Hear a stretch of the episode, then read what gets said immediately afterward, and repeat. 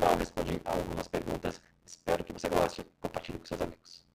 Para isso, convidamos Nilson Andrade, formado em Engenharia pela Universidade Federal de Santa Catarina e com pós-graduação em Engenharia de Qualidade e Produtividade pela Universidade Federal do Rio Grande do Sul. Formou-se também como professor do D-Rose Method e é CEO do Espaço Cultural Batel, do Nilson Andrade Consulting e sócio fundador da Uber Performance Academy em Curitiba. Uma salva de palmas para o Nilson Andrade. Ana. É tão bom quando a nossa mãe escreve o que vai falar, a abertura, e aí fica uma abertura bem legal, né? Coloca bastante conteúdo interessante e já cria a atenção aí com a, com a, com a plateia. Bom, quero agradecer a Ana, que ela fez o, o, o contato inicial aqui para a gente fazer esse trabalho. Obrigado, Ana, pelo convite. Obrigado, Anchan, toda a equipe de trabalho. Né? Obrigado aí a todos pelo convite. E principalmente a você, obrigado pela presença e espero que eu coloque pelo menos alguma semente importante dentro aí, da sua cabeça, da sua mentalidade, para trabalhar essa questão da mentalidade do, do crescimento. Antes de começar o conteúdo propriamente dito, eu vou falar um pouquinho da minha história, para você entender o contexto, por que que eu estou hoje aqui com vocês nesse 5 de setembro de 2018.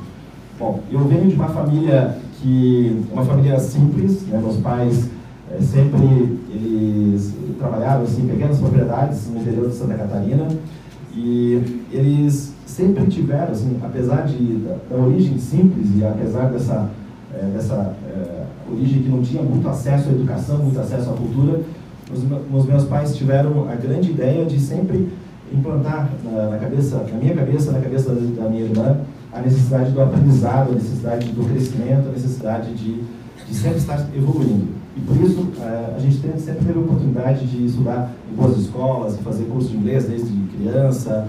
A gente sempre teve bastante acesso à cultura.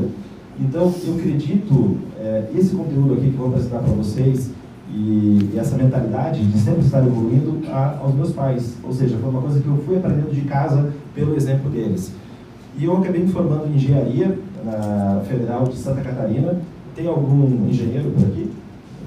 Está vendo que nem todos são perfeitos, né? Então, temos alguns engenheiros aqui, né? E, e eu me formei na Federal Santa Catarina e eu participei do programa de trainee de uma grande empresa de alimentos na, logo que me formei, eu me formei no ano de 1993. Agora eu te pergunto, onde você estava em 1993? Faça aí, faça os seus cálculos. Eu tenho 47 anos, esse ano eu faço 48 anos, agora em outubro. E eu me formei em 93, entrei nesse programa de trainees de uma grande empresa de alimentos e acabou que é, mais ou menos entraram 150 engenheiros naquela época dentro desse programa de, de trainees. E o que eu percebi é, durante esse processo todo é que fui tendo uma evolução, todos ali tinham uma evolução, tinham um crescimento e acabei tendo, é, por algumas ferramentas que eu vou falar para vocês hoje, algumas técnicas, alguns conceitos que eu apliquei na minha vida desde aquela época, eu fui tendo um crescimento é, muito grande, fui tendo uma evolução profissional muito grande naquele período. E todos aqueles 150 engenheiros que começaram a trabalhar junto comigo, eles também tiveram as mesmas, mesmas oportunidades. Eu tive um crescimento que foi bem acima da curva normal de evolução deles. E eu não julgo que eu era mais capacitado, que eu era melhor, que eu era mais inteligente, mais, mais esforçado. Não era isso o diferencial. O diferencial é que eu tinha essa mentalidade de estar crescendo, de, estar, de sempre estar evoluindo e também porque estava aplicando algumas das coisas que eu vou compartilhar da minha experiência profissional aqui com vocês é, no, no, dia de hoje. A minha obsessão é ajudar as pessoas a melhorar o seu resultado. Eu quero que cada um de vocês, com alguma ideia que eu colocar hoje aqui na nossa apresentação, nessa apresentação de hoje, que você melhore o seu resultado. E a minha obsessão é fazer com que você resolva a seguinte equação da melhor maneira possível resultado igual potenciais, potencialidades menos as interferências. Nessa equação simples, se você reduz as suas interferências, as coisas que atrapalham é, a, a, sua mentalidade, se você reduz aquelas coisas que atrapalham o seu sucesso, que atrapalham o seu desempenho, e se você aumenta as potencialidades, pronto, você vai ter o resultado que você deseja. E como a Ana falou na introdução, tudo começa aqui dentro da nossa cabeça. Eu quero compartilhar algumas coisas com vocês do que está passando dentro da sua cabeça, dentro da minha cabeça, e que pode fazer toda a diferença no alcance do, do resultado que você quer. Você anotou no número do WhatsApp, se você tiver perguntas, no final, aí a gente volta aqui para fazer algumas perguntas para é, trabalhar mais os pontos importantes que você deseja. E eu acredito que a maior parte, a melhor parte da palestra é o momento das perguntas e das respostas. Então capriche aí nas perguntas, porque daí dá para trazer conteúdo mais específico e aplicável dentro da sua necessidade. Combinado? Então vamos lá. Vamos começar aqui falando um pouquinho sobre reações automáticas. Essa figura aqui foi uma amiga minha que fez, a neurocientista, uma PhD em neurociência chamada Renata Coura. Ela fez o PhD, PhD, ela, é, o PhD dela em Paris, ela mora na cidade de Paris, e ela estava um dia explicando para a gente que cerca de 96 a 98% das nossas reações são automáticas. Ou seja, nesse momento, como você está aí sentado, como você está respirando, como você está, o que você está pensando, é, as coisas, como você está se comportando, se você está anotando, se você não está anotando, tudo isso faz parte de um automatismo mental que faz com que a gente tenha, é, que não tenha que pensar em muitas coisas durante, durante o nosso dia, o nosso dia a dia. Imagine se todo dia, se você tiver que aprender a escovar os dentes, se você tiver que aprender a dirigir seu, dirigir seu carro, ou escolher o que comer no café da manhã, você não fica pensando muito nessas coisas, você acaba que decide no, no automático. Esse é o lado bom desse automatismo, mas só que tem um lado negativo porque você fica com é, é, condições muito limitadas em termos de melhoria, em termos de é, é mudança que você precisa fazer para alcançar aquilo que você deseja. Cerca apenas de 2 a 4% das suas decisões diárias são conscientes. E o que eu desejo é que você expanda esse percentual de escolhas que são conscientes para é, tornar a sua vida com escolhas muito mais é, assim, produtivas e que vão gerar o resultado que você deseja. Se você quebrar o automatismo, você vai criar um ciclo virtuoso de alcance de resultado. Agora, essas, esse automatismo ele gera alguns obstáculos, ele gera algumas instabilidades que são expressados no dia a dia. Por exemplo, nós temos modelos mentais viciados, ou seja, você tem comportamento que você quer mudar, mas às vezes não consegue porque fica viciado naquele, naquele modelo. Falta de concentração, falta de foco é um outro efeito também desse automatismo. As instabilidades emocionais, principalmente da ansiedade. É, vocês não acreditam, é, acredito que ninguém aqui tem, tem ansiedade, né? Acho que não mas vocês não acreditam o número de pessoas que vêm treinar com a gente um nível de ansiedade altíssimo, perto de alguma crise de ansiedade ou até mesmo é, crise do pânico, né? que a pessoa muitas vezes acaba gerando isso e a pessoa não consegue ter a, ali as suas funções normais, a pessoa fica num processo de retração de, de atuação no seu dia a dia. E agora o que mais interessante, hoje se fala que a ansiedade é, tipo, ah, é a doença do século, todo mundo tem ansiedade, quem que não é ansioso, né? Como é, é, como é que funciona essa questão toda? E eu estava lendo um livro, é, um, foi escrito por um sábio hindu de século, século 3 a.C. Então, imagina, são 2.300 anos atrás. E lá ele falava que uma das coisas que atrapalha as pessoas é a alta ansiedade. Então, a gente acha que a ansiedade é atual, atual, a ansiedade sempre teve, né? Então, imagina, foi registrado um livro do século III a.C., 2.300 anos atrás. A chave é aprender como trabalhar essa ansiedade e eu vou falar um pouquinho sobre isso, e é, como você pode fazer uh, o trabalho da ansiedade daqui a pouco, vou voltar nesse assunto. E também uma baixa consciência corporal, que faz com que a gente tenha escolhas automáticas e não preste muita atenção naquilo que a gente está se alimentando, como a gente está respirando, como que a gente está trabalhando essas questões fisiológicas do nosso dia a dia. Vou dar um exemplo aqui de três alunos meus que treinam já comigo tem algum tempo. Um deles é o Luiz Felipe é, Fritzen, ele é jogador de pôquer. Tem alguém que é jogador de pôquer aqui? Olha, tem gente jogador de pôquer, tem alguns jogadores de pôquer. O Luiz Felipe é, ele é poker player profissional ele foi o ganhador do maior prêmio já é, que o brasileiro ganhou no poker online de todos os tempos. Ele ganhou esse prêmio em março desse ano e ele faz esse trabalho de treinamento com a gente. Ele ganhou um prêmio de quase um milhão de dólares num torneio online de poker. Ou seja, tem o poker recreativo, mas tem o poker profissional, das pessoas que vivem disso. Né? E esse é um mercado que é muito competitivo, porque você pode jogar aonde você estiver, em qualquer momento que você estiver. Outro exemplo é da chefe Manu Bufara. Manu Bufara é uma chefe paranaense, ela é lá de Maringá, trabalha em Curitiba, tem um restaurante dela em Curitiba e agora está é, dando um passo para abrir dois restaurantes nos Estados Unidos, com um grupo de investidores. E ela é, é cotada para entrar numa, como uma das principais chefes do, do, mundo e é uma pessoa que tem uma rotina agitadíssima, ela dorme muito pouco, tem que ter alta performance, tem que ter alto rendimento no dia a dia. Então, um exemplo de outra pessoa que treina é, essa metodologia junto com a gente, que está tendo resultados de crescimento é, muito grandes. E outro que eu trago exemplo também é o Gary Osman, piloto da Stock Car, da equipe, equipe Ipiranga Racing. Ele é um cara é, que vem do automobilismo desde criança, desde 5, 6, 7 anos, ele já, ele já pilota kart e hoje é piloto profissional.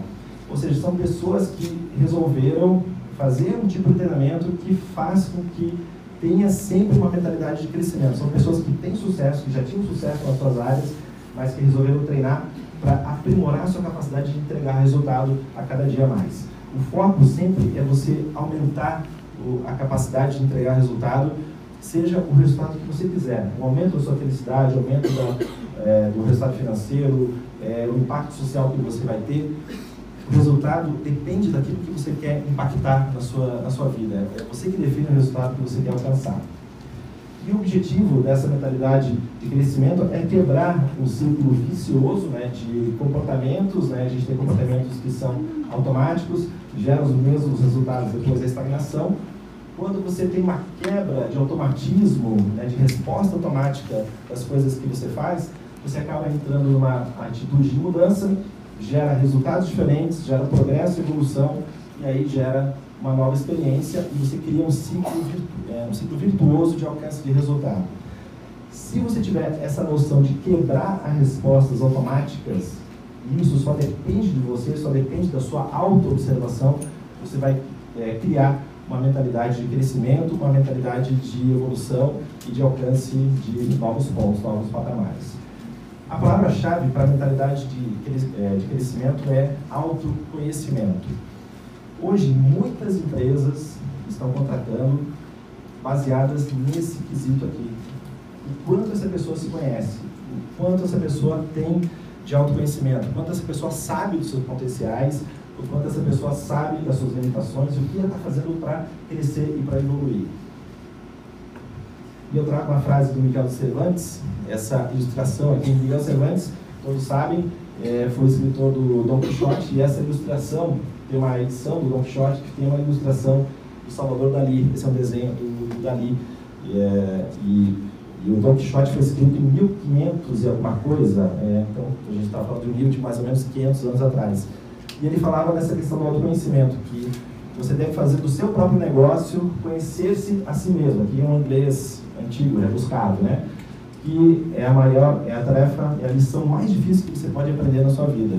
Então, faça do seu negócio o processo de conhecer-se a si mesmo. Quando você faz isso, você está fazendo o trabalho mais difícil que você vai fazer na sua vida, porque é um processo de enfrentar os seus medos, enfrentar as suas qualidades, os seus superpoderes e entregar eh, realmente a sua existência, a manifestação daquilo que você quer ver realizado na sua vida.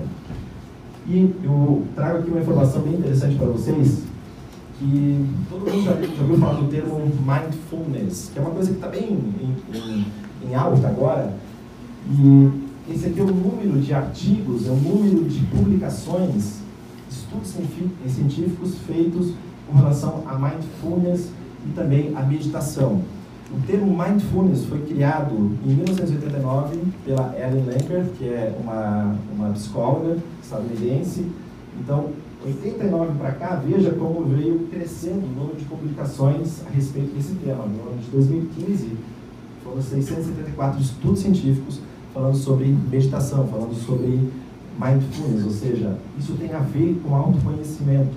Quando a gente entra no estado de meditação, quando você consegue um estado de mais foco e mais concentração, você consegue olhar mais profundamente para dentro de si consegue verificar as suas limitações, os seus, os seus pontos fortes e a partir daí começa a trabalhar a mentalidade de crescimento. E também a tendência que a gente vê em termos históricos, no ano de 1960 surgiram as academias. Hoje é muito comum, né? Cada quadra você encontra basicamente uma academia para você treinar o seu corpo físico denso. No século, no, é, é, nos anos 90, surgiu o termo inteligência emocional, com Daniel Goleman. As pessoas começaram a se preocupar mais sobre soft skills. Muitas empresas estão contratando também baseados na, nas soft skills. Nos anos 2000 para cá, preocupação com alimentos orgânicos, com a capacidade de, de ter uma alimentação que é mais saudável, menos industrializada e mais completa, mais uma, uma comida de verdade. Né? Essa preocupação veio do ano 2000 para cá. E no ano de 2010 para cá, meditação e mindfulness começou a entrar como um termo mainstream, ou seja, as pessoas começaram a ficar mais ligadas, mais atentas, e isso faz com que as pessoas estejam se conhecendo mais. Ou seja, são macro tendências nas áreas comportamentais que até os anos 50 essas macro tendências não existiam, as pessoas não se preocupavam com isso. Antes dos anos 50, como que as pessoas treinavam o corpo físico?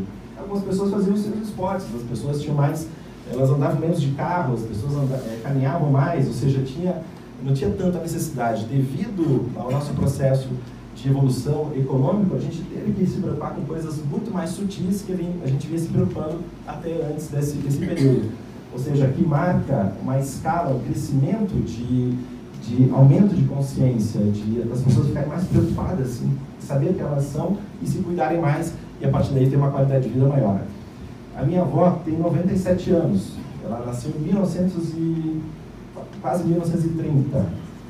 Ou seja, se minha avó tem 97 anos, ela nasceu antes de 1930, eu que nasci em 1970, a tendência, se não fizer nenhuma bobagem, é chegar lá pelos 90 a 100 anos também, algo em torno disso. A nossa expectativa de vida aumentou muito. E principalmente a nossa expectativa de vida uma vida com propósito, uma capacidade de você ter é, uma atenção muito mais profunda à felicidade e àquilo que você quer realizar na sua vida. Outro ponto importante também com relação ao autoconhecimento e essa mentalidade de crescimento. As nossa, a nossa mente, ela tem vários tipos de onda mental, né, de frequências mentais que a gente pode gerar. E aqui nós temos apenas quatro desses tipos de onda que são representados, as ondas beta, quando a gente está mais agitado, as ondas alfa, que é quando você está com já um nível de concentração, que provavelmente é o nível que você está agora de funcionamento mental, as ondas teta, quando você está ultra concentrado, ultra focado, e as ondas delta é quando você está dormindo, que é o caso que eu espero que você não esteja nas ondas, nas ondas delta agora. Né?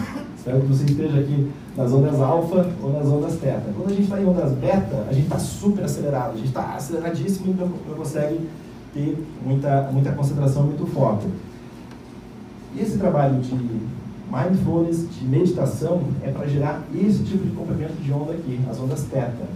Percebe que elas são ondas menos agitadas que as anteriores, essas ondas menos agitadas, a mente mais focada, a mente mais aquietada, né? não é uma mente calma, mas é uma mente mais afiada, mais treinada, faz com que a gente tenha mais performance e a gente consiga fazer o trabalho de, de crescimento da nossa mentalidade para alcançar os objetivos que a gente deseja. O nosso cérebro pode ser treinado. Tudo isso que eu estou falando para vocês faz parte de treinamento cerebral. Como se fosse uma musculatura, como se fosse um esporte que você está realizando para deixar sua mente treinada e cada vez mais focada para alcançar aquilo que você deseja. E eu falei para vocês que é, eu ia falar uma dica aqui importante para reduzir a ansiedade, e essa dica ela está resumida aqui nesse quadro. Esse quadro foi desenhado pelo Dr. Alan Watkins, ele é um médico, é, é um neurocientista, e ele fez um estudo direto entre o alcance de um resultado, alcance de uma meta e a sua fisiologia. O que ele quis dizer com, esse, com essa ligação aqui? O resultado que você quer alcançar, qualquer um que você quer alcançar, depende do seu comportamento. Ou seja, depende do plano de ação que você vai executar, do plano de ação que você vai realizar para alcançar aquilo que você quer. Ou seja, tem uma meta para alcançar, você vai fazer A, B, C, X, Y, Z, vai, vai realizar aquele, uh, aquele plano de ação e vai em direção ao que você quer. Isso é o que é a parte visível, o resultado e comportamento é o que é visível do alcance de qualquer meta. Mas tem uma parte que é invisível, uma parte que é interna, que influencia, influencia totalmente o comportamento e o resultado. Essa parte interna são os nossos pensamentos, aquilo que está passando dentro da nossa cabeça, a nossa, que a gente chama de mentalidade, né? Se a gente tem uma mentalidade de crescimento ou uma mentalidade estagnada, então depende de como você chama isso, mas os pensamentos determinam o nosso comportamento. Se eu estou pensando coisas legais, meu comportamento vai ser positivo e eu vou alcançar o resultado que eu quero. Agora, os sentimentos, eles influenciam totalmente os nossos pensamentos. Como a gente está se sentindo vai determinar se a gente vai pensar de uma maneira positiva ou de uma maneira negativa. Os pensamentos e os sentimentos, na realidade, eles ficam aqui se retroalimentando. Se eu estou pensando uma coisa positiva, eu vou ter um sentimento positivo. Mas se eu tenho um sentimento negativo, um sentimento derrotista, por exemplo, meu pensamento vai ser derrotista. Isso vai influenciar o meu comportamento. Pensamentos e sentimentos, eles ficam se retroalimentando alimentando durante todo o tempo. Agora tem uma parte aqui que é mais interna ainda, que são as emoções. As emoções influenciam os sentimentos, influenciam os pensamentos. Agora vem a pergunta: emoção e sentimento não é a mesma coisa? Na realidade são coisas distintas. O sentimento é a sensação, aquilo que você está sentindo efetivamente. A emoção é um resultado de todos os, os sinais fisiológicos que você gera no seu organismo e vai em direção ao seu cérebro. Em inglês, emoção, emoção é emotion, é energia em movimento. E de energy em movimento, energia em movimento. Ou seja, é essa base fisiológica vai fazer com que você tenha mais ansiedade ou menos ansiedade, mais concentração ou menos concentração. O que é fisiologia? São todos os aspectos biológicos, todos os resultados biológicos, todas as funções biológicas que o seu organismo está produzindo e que vai influenciar o seu cérebro. Por exemplo, a sua respiração vai influenciar o sinal que manda direto para o seu cérebro. Isso vai influenciar a sua emoção, vai influenciar o sentimento e vai influenciar o pensamento.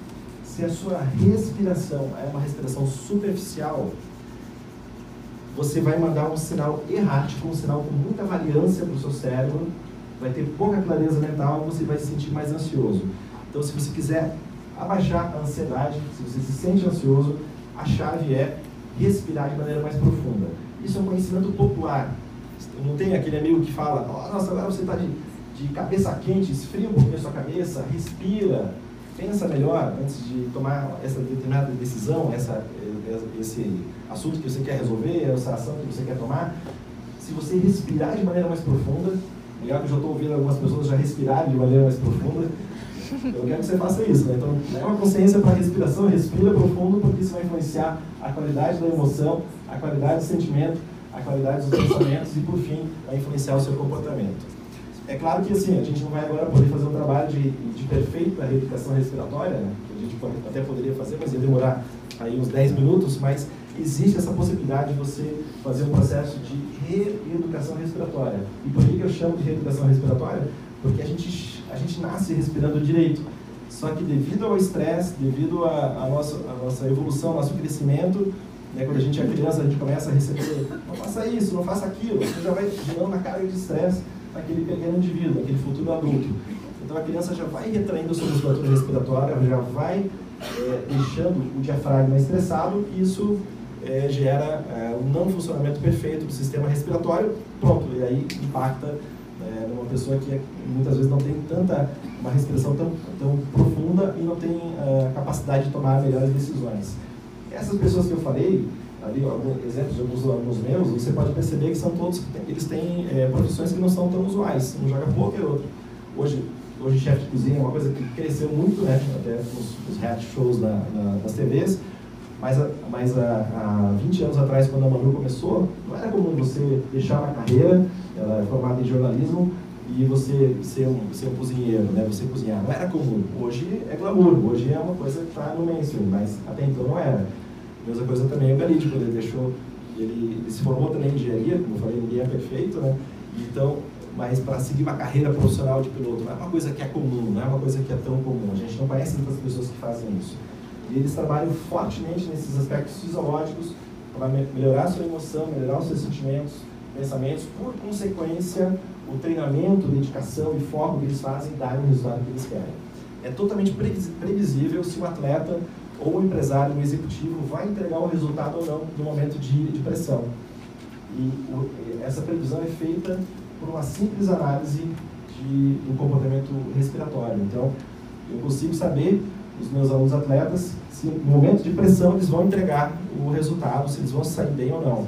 Os meus alunos empresários também, se eles vão entregar o resultado ou não, simplesmente analisando o processo respiratório. Faz sentido isso? Então, respira profundo aí, aproveita para respirar, já que você tomou consciência disso. Na essência, nós queremos essa mentalidade de crescimento para sermos felizes, nós queremos ter uma carreira que nos deixe felizes. E eu constato já há muito tempo que existe uma quantidade enorme de pessoas que está fazendo algo que não gosta, que não curte, e fica levando o trabalho ali como sofrimento. E quando você está operando numa profissão, ou num cargo, ou numa função que você gosta, que você ama, você vai dar mais resultado, você vai ter mentalidade de crescimento. E muitas pessoas não fazem isso porque elas estão preocupadas com, as, com a opinião dos outros. As pessoas estão preocupadas com o que os outros vão pensar. Então, quando eu mudei de carreira, quando eu deixei de ser um executivo de uma grande empresa, tinha um salário, se fosse eu sair dessa grande empresa no ano 2000, se fosse atualizar meu salário para hoje, seria algo na, na, na, faixa de 20, 25 mil reais, mais ou menos. Um bônus anual na faixa de 300 mil, aproximadamente. Então, quando eu fui fazer a minha mudança de, de, de cargo, de função, de ter a minha empresa, né, de treinar outras pessoas, de aplicar aquelas ferramentas que eu estava aplicando na minha vida, proporcionar isso para outras pessoas, muitas pessoas, muitos amigos meus chamaram de louco, né? O meu pai foi, foi, ele foi muito assertivo no que ele falou. Ele falou, filho, vai atrás do seu sonho é, e você está num ótimo momento para quebrar, porque você está com 29 anos, 30 anos, se der tudo errado, você tem tempo de se recuperar. E foi uma profecia né, autorrealizável. Meus primeiros seis anos foi uma tragédia no meu negócio. Né, fiquei, saí desse, desse, desse, desse cargo, né, dessa, dessa função que eu tinha, dessa remuneração altíssima. E aí, depois de seis anos, no sétimo ano, a coisa começou a engrenar, comecei a achar a mão para fazer a coisa e a coisa começou a acontecer. Então, mas durante esses seis anos, se me perguntar, você teve vontade de, de desistir? Eu falei, tive, nossa, vontade de desistir umas mil vezes, mais ou menos. Mas eu sabia o que eu queria, eu sabia o que eu queria realizar na minha vida e continuei a jornada e fui indo em direção àquilo que eu queria. É, eu fiquei menos preocupado possível com a opinião dos outros. Quanto menos você se preocupar opinião dos outros, mais feliz você vai ser, mais mentalidade de crescimento você vai ter. Existe uma regra é, na natureza que é o seguinte: uma gazela, quando ela está fugindo de um leopardo, de uma, de uma chita, esse animal aqui que está em fuga não precisa de motivação nenhuma. Ou será que a gente vai encontrar uma gazela na natureza, assim, com uma crise de, de motivação? Assim, Nossa, será que eu vou fugir hoje? Será que eu. Ou será que. Ah, preciso de um. Preciso de algo a mais aqui, né, para poder alcançar aquilo que eu quero, para fugir dessa gazela. É um instinto natural, é sobrevivência. E quando a gente está operando na nossa área de paixão, fazendo aquilo que a gente ama, a gente cresce, a gente evolui, né? você vai em direção, você pode dar mil cabeçadas, você pode passar 10 anos da sua vida errando, mas chega uma hora que você vai acertar. Se você está dentro da sua área de, de operação, se você está agindo de acordo com o seu propósito, você vai encontrar essa motivação para ir em direção àquilo que você quer, como se fosse um animal que está fugindo de um predador na, na natureza. E o doutor é, Daniel Amen, ele fala da regra 18, 40, 60. Alguém conhece essa regra? 18, 40, 60? Quem conhece? Vai ser novidade então para todos.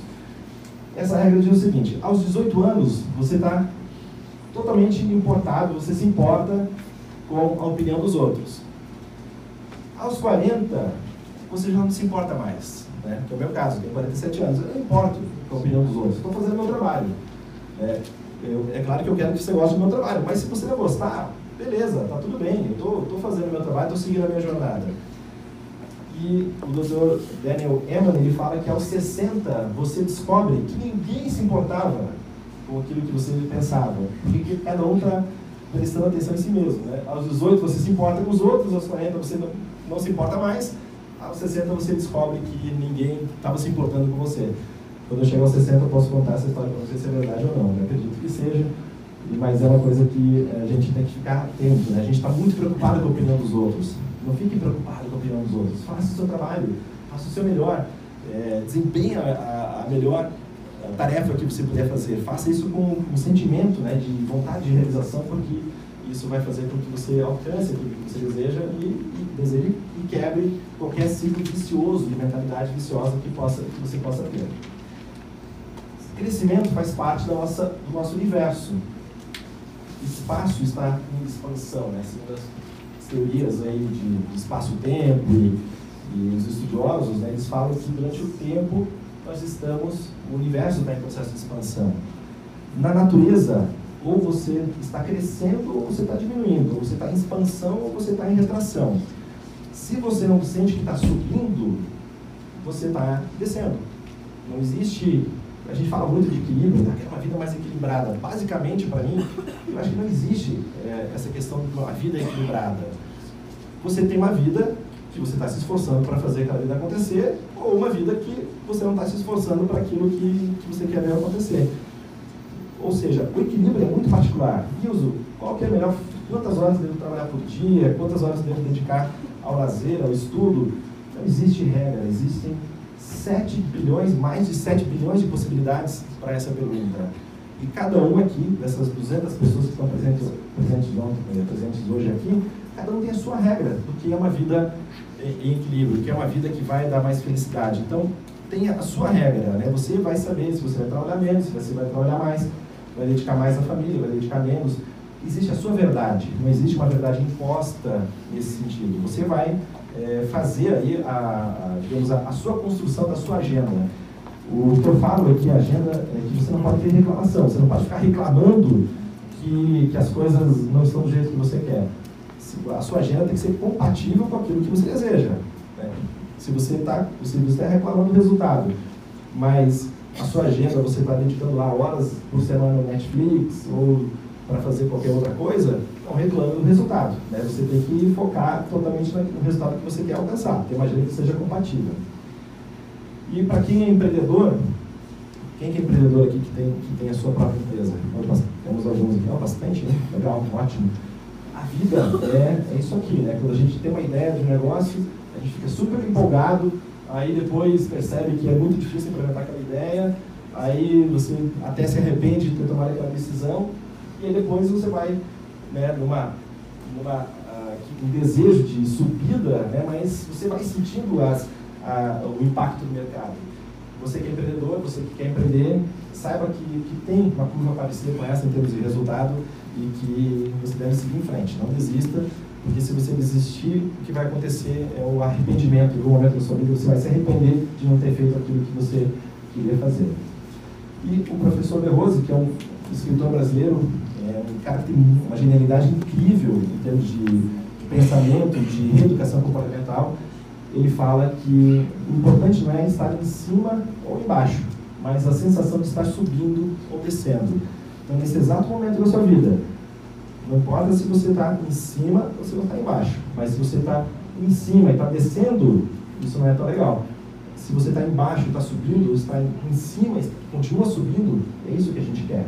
É, é que você tenha um processo de evolução, de, de mais energia, de mais vitalidade para ir em direção que você, que você deseja. Então, se nesse momento você está né, em aquele momento muito baixo da sua vida, Cara, se você está subindo, está sentindo que está evoluindo, ótimo, esse é o caminho. Esse é o caminho que a gente deve, a gente deve executar na nossa vida. Bom, a gente vai caminhar agora para o final da palestra. Lembra de anotar sua pergunta para perguntar no final. E vou compartilhar com você alguns princípios de, é, para geração de crescimento. É, esses princípios fazem parte da metodologia que a gente ensina, que a gente treina os nossos alunos. E esses princípios eles foram organizados pelo meu amigo e sócio, o professor Gustavo Oliveira. A gente, nós temos sociedade, uma, uma empresa de treinamento que fica uma sede em São Paulo. E ele organizou dessa maneira, eu achei incrível a forma como ele organizou. Eu vou compartilhar aqui com vocês essa organização de, esses dois princípios para você ter uma mentalidade de crescimento. O primeiro deles é o foco, óbvio, né? A gente tem que ser focado, tem que ter, é, você tem que ter uma você tem que ser obsessivo com relação àquilo que você quer alcançar na sua vida. Foco é essa obsessão. Você tem uma ideia fixa para alcançar aquilo que você deseja. Alguns pontos importantes do foco. Concentração, você é uma pessoa que tem muita concentração, né, muita atenção. A respiração ajuda na, na, concentração, né, no aumento do foco. Segundo, é a regra 80-20, a regra de Pareto, fazer um inventário da sua agenda e saber quais são os 20% das suas ações que dão 80% dos resultados e trabalhar cada vez mais com esses 20% de uma maneira consciente, não delegar esses 20%, focar. Né? Os outros 80% que você faz pode ser delegado e foca nesses 20% para dar mais resultado. Clareza mental, tem muito é, claro o que é seu manifesto, né? sua, o seu propósito, sua missão, o seu objetivo. Manifesto, propósito, objetivo, é, tudo são sinônimos da mesma coisa, aquilo que você quer ver realizado na sua vida. E ficar muito atento com relação ao foco aos grupos conflitantes. Se você quer correr uma maratona, não adianta você ficar convivendo com o pessoal que joga tênis de mesa. Você tem que conviver com, os pessoas que, com as pessoas que estão treinando maratona. maratona. Então, essa, essa escolha dos grupos que você faz parte vai determinar totalmente o seu foco e o alcance do, do resultado. O segundo princípio é o aumento da resiliência mental, que tem a ver com a perseverança e determinação. Outro dia eu estava falando com o professor Valdecir, ele, trabalhou como primarista durante muito tempo, e agora ele é CEO da Lutz, que é uma startup na área de educação, e ele usou um termo que eu gostei muito, eu achei até melhor que resiliência, que é a plasticidade, ou seja, é você tem uma resiliência tem a ver muitas vezes com uma coisa um pouco mais dura. A plasticidade mostra um pouco mais de maleabilidade com relação aos pensamentos, a capacidade de você é, realizar. Né? O plástico, um pouco de calor, ele já ele já deforma, ele já muda o seu formato. Então, essa plasticidade mental ou resiliência mental, que tem a ver com a determinação e a perseverança, fazem toda é, a diferença no alcance dos seus objetivos. Também, atitude mental, a capacidade de mudar a mente de um cenário negativo para um cenário positivo. Não ficar na bad ali, pensando coisa ruim. Muda isso, coloca em coisa positiva, coloca pensamento positivo. Eu cuido até com os filmes, com as músicas que eu ouço. Porque se eu estou vendo lá um drama, né, eu já tenho as minhas dificuldades do dia a dia, já tenho as coisas que eu tenho que superar. Porque se eu fico vendo filmes dramáticos ou músicas muito tristes, aquilo vai me levar para baixo. Então eu coloco músicas animadas, filmes animados para colocar é, sempre uma atitude mental bem positiva. Quarto ponto, engajamento. Engajamento barra comprometimento. Ser comprometido com o que você quer. Se você viu o filme Gladiador, você sabe o que é um exemplo de engajamento, de comprometimento com objetivos. Se você não assistiu o filme, veja, é um filme já antigo, mas que mostra essa questão do comprometimento de uma maneira muito forte. Quinto ponto, nível de energia, que tem a ver com a sua vitalidade, o seu sono, a sua alimentação e a sua habilidade de atividade corporal. Todos esses itens aqui vão fazer com que você esteja sempre com as baterias bem carregadas, bem energizadas para ir em direção que você quer. Noite de sono bem dormida, vitalidade, alimentação, tudo isso tá, tem a ver com a, a sua capacidade de entregar resultado. Depois, sexto ponto, habilidade de relacionamento. Habilidade de relacionamento tem a ver, na minha, na minha visão, é colocar mel entre as relações humanas. É você ser aquela pessoa que que coloca mel, né, que sempre está incentivando, que está deixando a coisa doce, o relacionamento gostoso, não aquela pessoa que está jogando vinagre no dia a dia, deixando a coisa azeda. E eu falo isso porque eu sempre fui, a minha característica, é, é, como eu tenho uma mente perfeccionista, sempre foi de colocar vinagre. E enquanto na minha vida eu ficava colocando vinagre nas relações com a minha equipe, com as pessoas que me relacionava, ficava fazendo coisas assim, que não incentivavam as pessoas, não era um incentivador, eu era um desmotivador, enquanto eu fiz isso, as coisas não andaram bem. No momento que eu percebi isso, que tinha que colocar mel nas relações, né, no dia a dia, pronto, a coisa começou a crescer, começou a evoluir. Sétimo ponto, é, temos, temos, guarda o vinagre aí, né? Não tem vinagre, tá? Coloca mel. Sétimo ponto aqui de, da, dos princípios para mentalidade de crescimento, autoconfiança. É, quem tem filho, eu acho que o, o ponto mais importante, na minha opinião, é, é aumentar a autoestima dos filhos. Se você constrói uma criança consciente, com autoestima, com autoconfiança, você vai tá, você cria um vencedor, você cria uma pessoa que vai entregar, que vai ser uma pessoa feliz, que vai ir em direção àquilo que você deseja. Então, o principal papel dos pais é criar a autoestima dos filhos. E a gente tem as nossas criações, cada um tem as suas. Né? Meus pais fizeram isso, eles foram criando autoestima. Né? O que eu sou hoje é fruto daquilo, da educação que eu tive, é muito fruto da educação que eu tive. E você precisa pensar sempre na sua autoestima, na sua autoconfiança, é um princípio importantíssimo para a realização. Outro, autossuperação, a capacidade de superar os seus limites, ir em frente, ir atrás, é você usar a sua, essa, a sua, a sua capacidade de ir cada dia um pouquinho melhor e, e construir aquilo que você deseja. Nono ponto, autoestudo.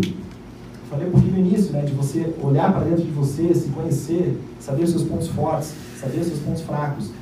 Não fique tentando resolver muito os seus pontos fracos. Coloque força, coloque energia nos seus pontos fortes. Isso vai ficar muito melhor para você alcançar aquilo que você deseja. Décimo princípio, habilidade de construir equipes. Né? Ninguém faz nada sozinho.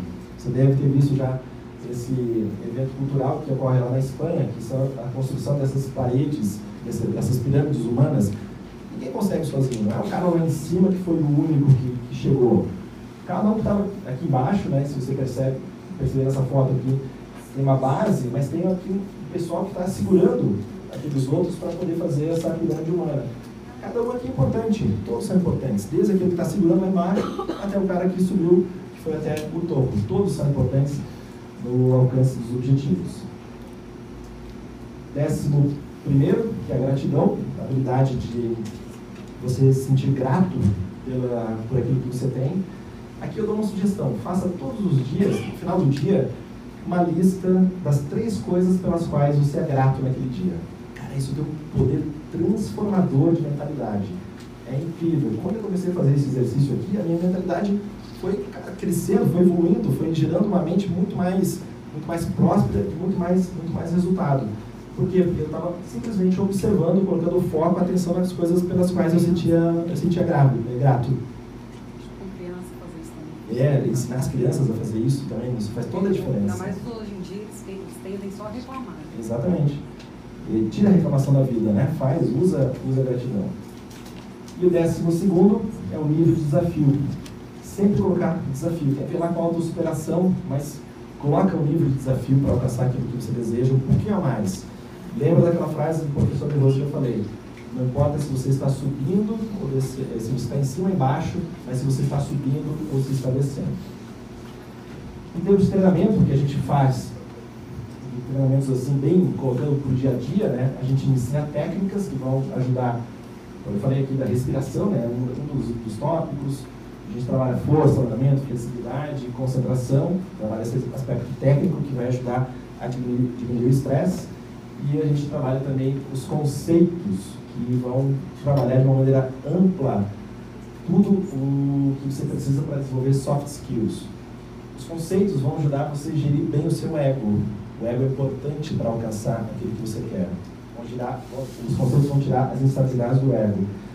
E as técnicas vão tirar as instabilidades da mente, a falta de foco, a falta de concentração. E agora, para terminar, eu vou deixa, só lembrar aqui essa fórmula né, que eu falei no início.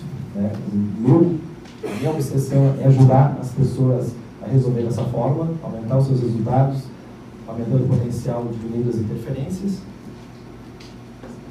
Observe isso sempre no seu dia a dia.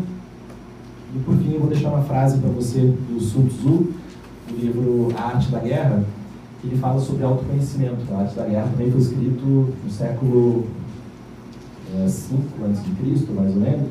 Não, não lembro bem exatamente, mas é bem antigo que ele fala, Sun Tzu, nesse livro, ele fala que se você conhece o inimigo, conhece a si mesmo, não tema o resultado de 100 batalhas.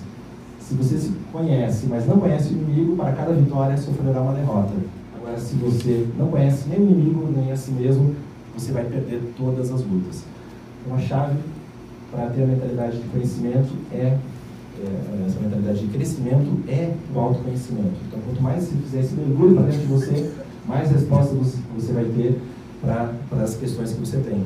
E o meu trabalho é, é te fornecer esse anzol para você fazer esse mergulho dentro de si mesmo e pescar a sua essência, trazer para fora e ter a vida feliz e a vida que você deseja construir. É isso, Ana? Então depois a gente deixa as perguntas, né? Obrigado, pessoal. Valeu.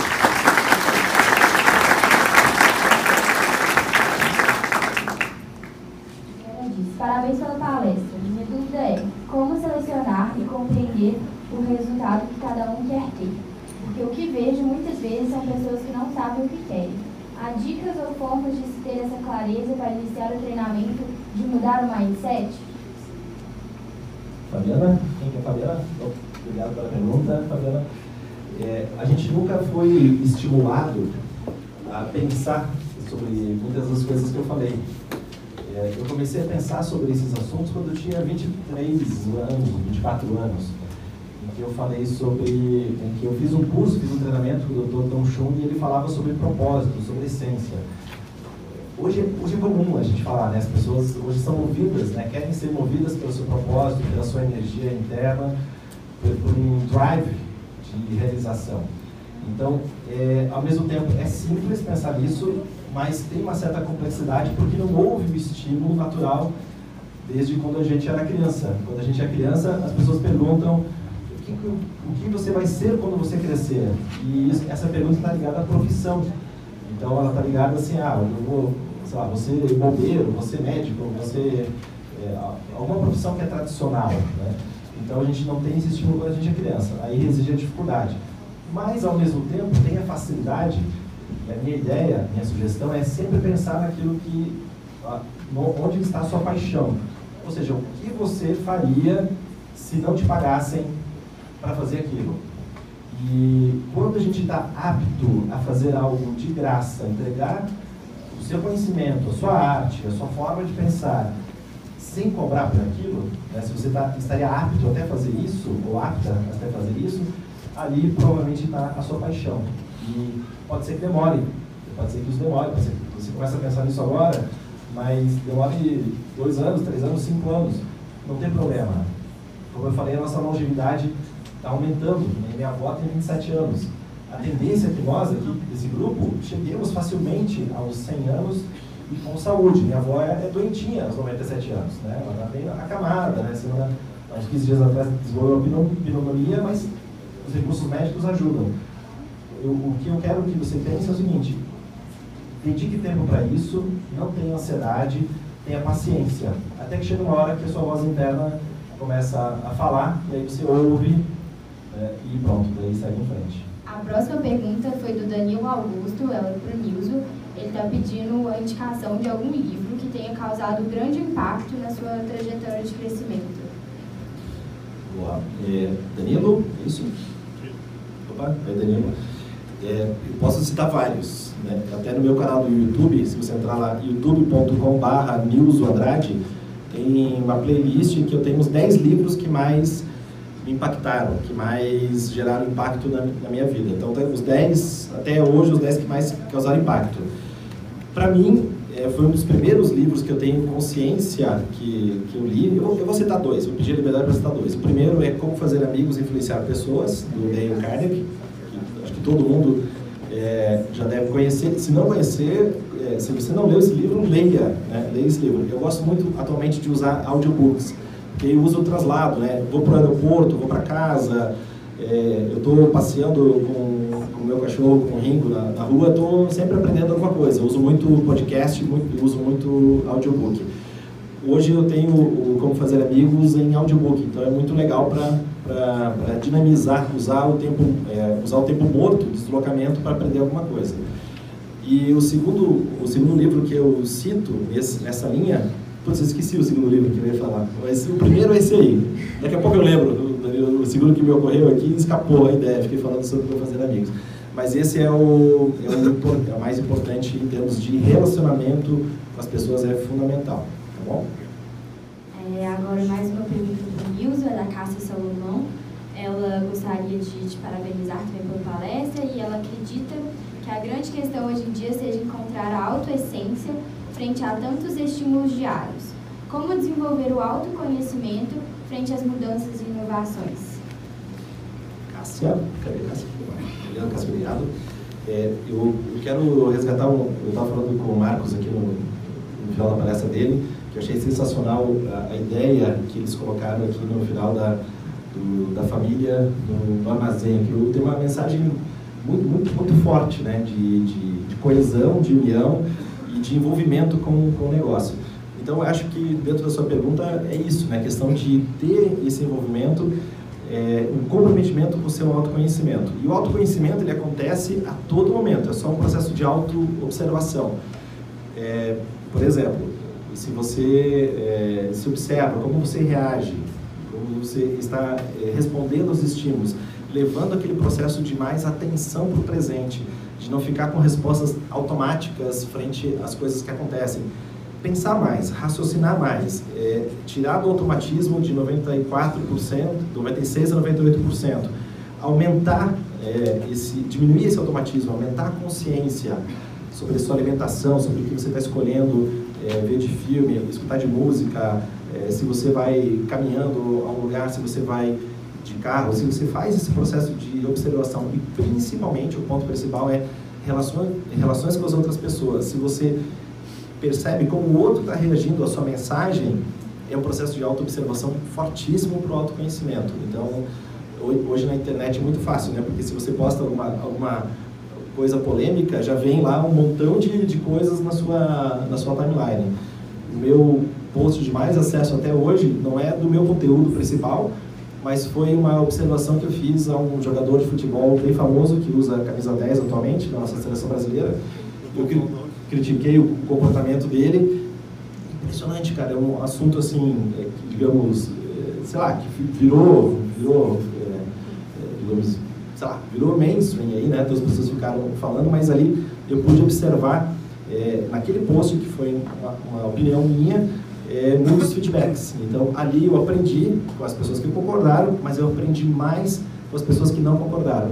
Então, ali foi um processo de autoconhecimento. Então, se você leva para o presente, para o dia a dia, você vai aprendendo com você mesmo, vai fazendo com você mesmo, vai fazendo autoestudo e vai se conhecendo.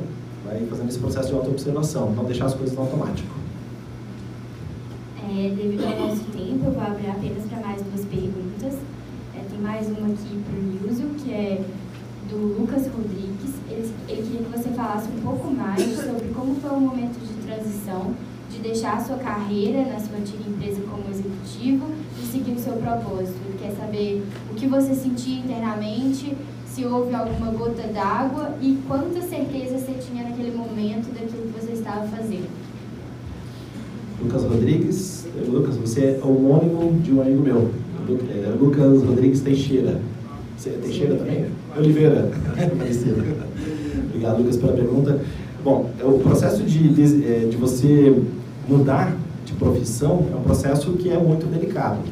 Atualmente, é, as pessoas que querem mudar de profissão, o que eu oriento é o seguinte: continue na sua profissão atual, vá, porque aquilo é o seu ganha-pão, né? a não ser que você tenha um estofo financeiro que permita a transição é, e aí consiga sair do trabalho atual para outra mudança, o que você quiser fazer.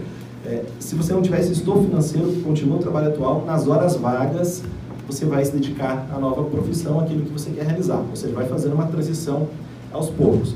Por que, que eu ensino isso? Porque eh, eu não fiz essa transição gradual. Eu fui, ah, agora eu quero fazer tal coisa, pá, mudei. Eu tinha estofo financeiro para suportar aquela mudança. Eu sei que a maioria das pessoas muitas vezes não tem isso. Aquele estofo financeiro eu fui criando, né? aquela economia eu fui criando durante a minha jornada como executivo.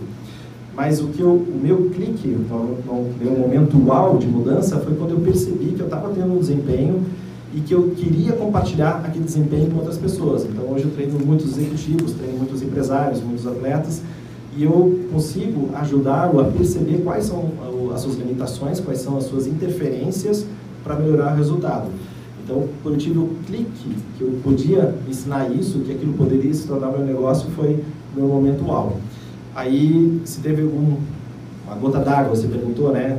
Não teve nenhuma gota d'água, foi, o, foi a minha percepção, foi o meu autoconhecimento que me levou a estabelecer esse propósito para a minha vida. E a última parte da pergunta é? A última parte. Ah, se eu tive dúvidas, dúvidas, é, nossa, muitas, muitas, muitas. O que mais tem nesse momento é dúvida, né? Principalmente quando você tem ali uma carreira que você está tendo uma ascensão profissional e de repente você vai se jogar num abismo eh, e vai construir o um avião no abismo, né? Fala que empreendedorismo é isso, né? Você se joga no abismo e vai catando as peças, vai montando o avião e aí depois você, com sorte, plana. Hoje existe um cuidado muito importante, Lucas, é porque hoje tem uma, hoje todo mundo é CEO de alguma coisa. Então é muito fácil eu ir lá no meu Instagram, agora eu sou CEO, sei lá do que, da empresa que eu criei. E, e nos Estados Unidos hoje tem um cuidado né, muito importante, principalmente na região do Vale do Silício, porque o índice de suicídio de pessoas que procuram empreender e não têm sucesso acabam gerando é, dados de depressão muito, muito elevados e suicídio muito elevados. Então, empreendedorismo é um negócio sério, não tem glamour, né? É ah, glamuroso ser CEO, não tem glamour, tem trabalho pra caramba. Minha rotina começa às 6 da manhã e termina em torno das 10 da noite, todos os dias. E eu estou fazendo isso há mais de 20 anos. E não tem glamour, tem trabalho pra caramba, tem dedicação pra caramba, tem suor pra caramba. Eventualmente tem um momento de glamour, mas não é assim, não, não entenda que, que a coisa é, só tem glamour no, no, negócio de ser, ser empresário. Tem muito, muito trabalho. Quem trabalha. Tem férias. férias, né? O Marcos falou que não tem férias. Cara, esqueça férias, né? E as mini férias, minha e da minha esposa, ontem a gente chegou um pouquinho mais cedo, a gente foi visitar um Iotim, né? Então a gente teve uma tarde de férias, a gente ficou conversando, nossa, a gente está aqui, nosso negócio está rodando lá em Curitiba, né? outra empresa em São Paulo, e a gente está aqui, né, passeando, né? Então, é, você se permitir ter um momento em que você vai aprender alguma coisa é, para levar para sua, sua vida e para sua rotina. Então, toma, toma esses cuidados, tá? Não entenda a coisa como glamurosa, se você quiser se tornar empresário, mas se você quiser, vá em frente, que, que é um caminho que, que pode ser trilhado sim.